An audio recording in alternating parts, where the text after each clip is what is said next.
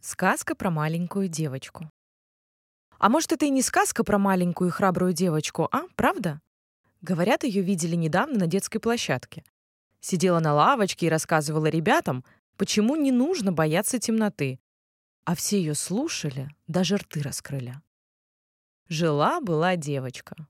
Была она уже большая. Мама мерила ее рост у двери, делала отметки. Малышка уже переросла свою куклу, зайца и даже плюшевого медведя. А он очень большой. И хоть она и выросла, все равно по ночам бежала к родителям в кровать.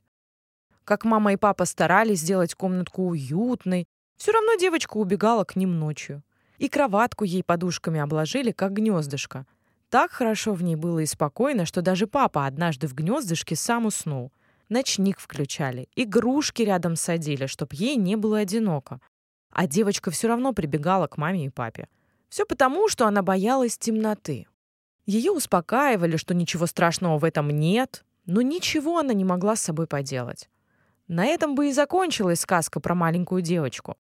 Но как-то раз она поехала к бабушке и дедушке в деревню. Она любила деревню.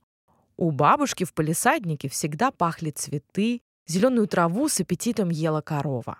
На поляне размеренно бродили пушистые барашки. В деревне было много разных развлечений животных, но наступила ночь. Девочка лежала в постели и вся сжалась от страха. Бабушка не оставляла ночника. Говорила, солнце село, и нам спать велела. Природа в темноте спит, и нам так говорит. Глазки должны отдыхать. Так боялась девочка, что уже хотела бежать к бабушке, но ее комната была далеко. Целых семь шагов по темному коридору надо было пройти. Чем дольше девочка смотрела в темноту, тем больше ей казалось, что кто-то в ней шевелится. Тут она начала трястись от боязни. «Ха-ха-ха! Вот это ты трусиха! Хуже зайца ушастого! Кого ж ты там увидела, что так трясешься?» — пропищал звонкий голосок. Девочка обернулась по сторонам и увидела, что эта маленькая звезда у ее окна приоткрытого разговаривает. «Ого! Звезда, ты пришла ко мне на помощь?» — удивилась она, пристав с постели. «Где звезда? Я звезда? Не, я светлячок. Могу летать и светиться. Так чего ты трясешься? Замерзла? От смеха? Или испугалась?» «Я темноты боюсь. Но не смейся надо мной. А чего смеяться, уже не смешно.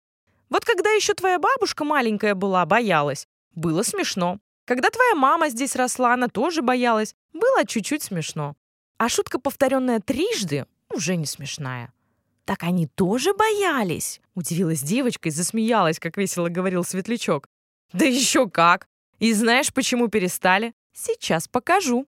И показал он девочке, что с темнотой ничего не исчезает, а наоборот, появляется много нового, чего не увидишь днем.